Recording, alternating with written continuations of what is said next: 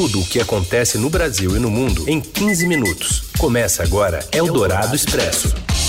Olá, olá! Seja muito bem-vindo. Bom início de semana. A gente começa aqui mais uma edição do Eldorado Expresso, né? Esse cantinho onde a gente atualiza as notícias mais importantes do dia, tudo em mais ou menos 15 minutos.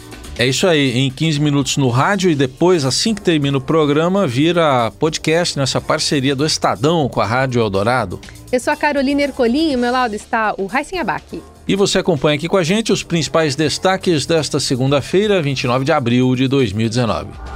Eldorado Expresso.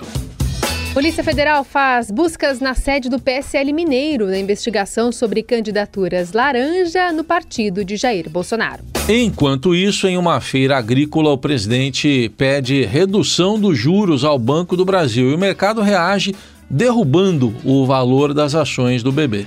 Vingadores invadem 80% das salas de cinema, geram polêmica e batem recorde de arrecadação. Eldorado Expresso. A Polícia Federal fez buscas na manhã de hoje na sede do PSL, partido do presidente Jair Bolsonaro, em Minas Gerais. Isso por conta ainda da investigação sobre supostas candidaturas laranja durante a eleição de 2018. Sete mandados foram cumpridos em Belo Horizonte e em mais quatro cidades. Eles foram expedidos pela 26ª Zona Eleitoral de Belo Horizonte e a operação recebe o nome de Sufrágio Ostentação. Houve apreensão de documentos relativos à produção de material gráfico de campanhas eleitorais. O atual ministro do Turismo, Marcelo Álvaro Antônio, que presidia o PSL Mineiro na época, não é alvo direto da operação. Por meio de nota, ele disse que o partido seguiu rigorosamente o que determina a legislação eleitoral. Acompanhe a análise da colunista do Estadão e da Rádio Dourado, Eliane Cantanhede. É, ele pode não ser alvo direto, mas ele é um alvo indireto porque a acusação dessas pessoas que é, eram candidatas laranja, é, bem, todas elas apontam o dedo para o ministro é, do Turismo, portanto, é, teremos aí, mesmo com o feriado, uma semana animada novamente aí no governo. Eldorado Expresso. Bom, e o presidente Jair Bolsonaro usou as redes sociais para desautorizar o secretário da Receita Federal, Marco Sintra, sobre a criação de um novo imposto contra as igrejas em um vídeo publicado hoje cedo. Em entrevista ao jornal Folha de São Paulo, Sintra afirmou que a contribuição previdenciária, um tributo que incidiria sobre todas as transações financeiras, bancárias ou não, com a alíquota de 0,9% e rateado entre as duas pontas da operação, seria paga até por fiéis que contribuírem com o dízimo. Fui surpreendido nessa manhã pela declaração do nosso secretário da Receita de que seria criado um novo imposto para as igrejas. Eu quero me dirigir a todos vocês, dizendo que essa informação não procede. Em nosso governo, nenhum novo imposto será criado, em especial contra as igrejas. E depois de defender os interesses da igreja, Bolsonaro cumpre agenda em outro setor que o apoiou nas eleições. O presidente foi para Ribeirão Preto, aqui no interior de São Paulo, para a abertura da feira AgriShow. Quem traz as informações é o repórter Gustavo Porto. Boa tarde, Heisen. Boa tarde, Carolina. O presidente da República, Jair Bolsonaro, passou amanhã de hoje em Ribeirão Preto, na abertura da AgriShow, a principal feira do agronegócio da América Latina. O presidente fez um discurso breve, numa plateia formada basicamente por ruralistas, né? Pessoal do setor aqui do agronegócio. Ele começou falando que, que pretende não atrapalhar quem produz, que quer tirar o Estado do cangote de quem investe. Em seguida, o presidente falou que pretende fazer, está fazendo uma limpa do IBAMA e no ICMBio que são institutos relacionados ao meio ambiente, e pediu que a fiscalização seja feita com mais orientação ao produtor rural. Ele falou também que pretende terminar as obras da BR-163, é uma rodovia fundamental para o agronegócio, ainda este ano. É uma rodovia no sul do Pará, que liga aí uma parte do Pará e ao, a Miritituba, um porto, para o escoamento da safra. Né? Em seguida, o presidente falou que cobrou aí o, o presidente do Banco do Brasil, Rubem Novaes, que estava presente na feira. O presidente Bolsonaro citou que a instituição financeira está liberando um bilhão de reais em recursos para o financiamento no setor durante a feira, e ele cobrou a redução de juros, né? Falou, inclusive, bem humorado, né, em tom de brincadeira, mas falando para o presidente do, do Banco do Brasil, falou que apela ao Rubem Novaes que seu coração e o patriotismo, que esses juros caiam um pouco mais. O presidente Bolsonaro deixou a feira sem falar com a imprensa né, e seguiu para Brasília, onde ele vai ter reuniões aí durante a tarde com o ministro da Economia e com o Marco Sintra, que é o secretário da Receita Federal. Bom, o resultado dessa, desse pedido aí de redução dos juros do Banco do Brasil. As ações que subiam quase 2% de manhã passaram a cair quase 1% depois do pedido do presidente. Eldorado Expresso.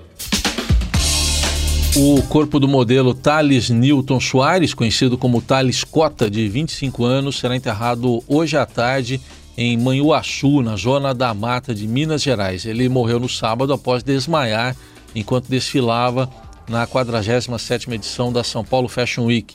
Segundo o boletim de ocorrência, o modelo teve morte súbita sem causa determinante aparente. Somente um laudo necroscópico deverá apontar o que causou a morte e há muitos comentários em redes sociais sobre o fato de o desfile ter continuado. A marca aí para a qual ele desfilava divulgou um pedido de desculpas em rede social. E a modelo Caroline Bittencourt, de 37 anos, é procurada por bombeiros e pescadores no mar em Ilha Bela, litoral norte de São Paulo. Ela estava com o marido, Jorge Sestini, que foi resgatado depois do vendaval que atingiu a região neste domingo e virou a embarcação em que o casal estava. Então ele foi resgatado, mas a busca por ela ainda continua. Eldorado Expresso. Vamos à página internacional. O Partido Socialista do atual primeiro-ministro Pedro Sanches venceu neste domingo as eleições espanholas, mas terá de formar uma coalizão com partidos de esquerda para governar. A novidade das urnas foi o Vox, legenda de ultradireita que elegeu 24 deputados. Assim, os extremistas elegeram representantes no parlamento pela primeira vez. Uma novidade é que a brasileira Maria Dantas, de 50 anos, será deputada na Espanha. Em Barcelona, 25 anos, Maria foi eleita pelo Partido Esquerda Republicana da Catalunha. A advogada afirmou que a principal bandeira é a dos imigrantes e a dos refugiados. Nascida em Aracaju, Maria foi votar ontem vestindo uma camiseta com o rosto de Marielle Franco, vereadora carioca assassinada em março de 2018. Eldorado Expresso. Notícias. É do esporte agora? É esporte, né? Esporte. É pra ser. É pra ser esporte. Era pra ser, talvez. Então vai lá. O atacante Neymar do Paris Saint-Germain se envolveu numa confusão no fim de semana após a derrota da equipe nos pênaltis na decisão da Copa da França contra o Rennes.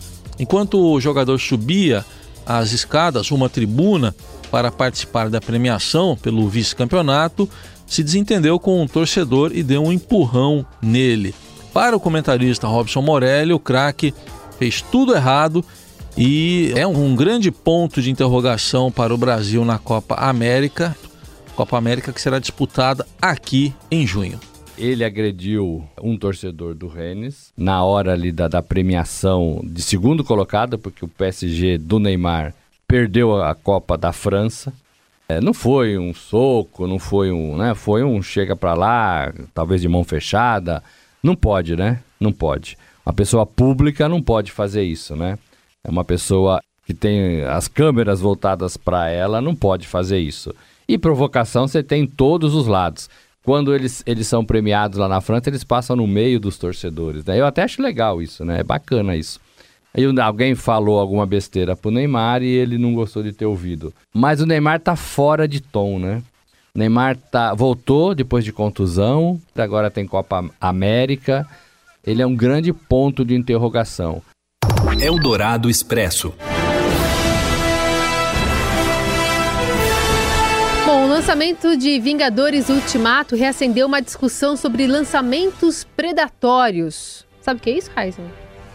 Tomam um lugar de todo mundo, é isso? É, no cinema, é, é eles ocupou a maioria das salas de cinema no Brasil. Aliás, nos cálculos do filme B, um portal que monitora esse tipo de dado no país, o número de salas que exibe o filme deve chegar a 2.700 e hoje o parque exibidor tem 3.300 e poucas salas, ou seja, 80% do total de espaços do país estão ocupados com Capitã Marvel, Homem de Ferro, Thor, Hulk e sua turma. Em 2014, os produtores, distribuidores e exibidores sentaram com a Ancine, fizeram um acordo para limitar né, tais tipos de blockbuster a, a, blockbusters a certo número de salas. Por exemplo, né, com, inclusive por complexo, mas a chamada cota de tela suplementar, que foi um resu resultado desse trato aí, acabou sendo suspensa em 2018 por uma decisão do Tribunal Regional Federal. O fato é que a saga de super-heróis bateu neste final de semana um recorde de bilheteria com vendas totais estimadas em mais de um bilhão de dólares até este domingo. Vendas super, super, super é, bem positivas né, para a indústria cinematográfica. Mas é isso, quem queria assistir outra coisa no cinema ficou querendo. Eldorado Expresso dos Vingadores para o nosso cangaceiro. Há 66 anos, com o filme O Cangaceiro, nascia o Nordestern. É assim que fala, né, Carol? Nordestern. É.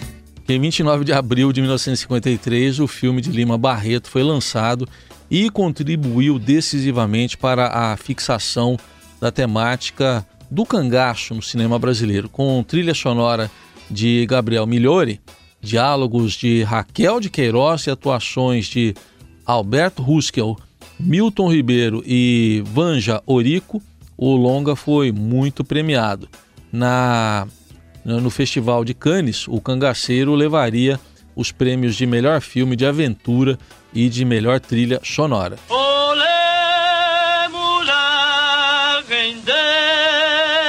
Consagraria essa canção aí que a gente está ouvindo aí, Mulher Rendeira, de domínio público, com a interpretação dos Demônios da Garoa.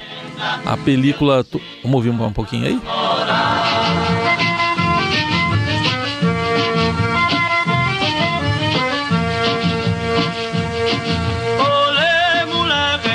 Película tomou como modelo os faroestes, os westerns hollywoodianos, chegou a ser apelidada como Nordestern para introduzir o tema do cangaço no cinema nacional. Foi uma produção cara, cujo enredo exibia cidades amedrontadas por bandidos e as voltas com fugas, perseguições e também romances.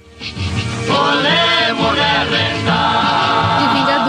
para o cangaceiro, a gente termina essa edição aqui do Eldorado Expresso, uma edição cinematográfica, e a gente volta amanhã, sempre a partir da uma da tarde aqui nas ondas do rádio, sempre a qualquer momento na sua plataforma de podcast preferida. Aliás, se quiser conversar conosco, fique à vontade, hashtag Eldorado Expresso nas redes sociais. Isso aí, boa semana. Boa semana a todos. Você ouviu Eldorado Expresso tudo o que acontece no Brasil e no mundo em 15 minutos.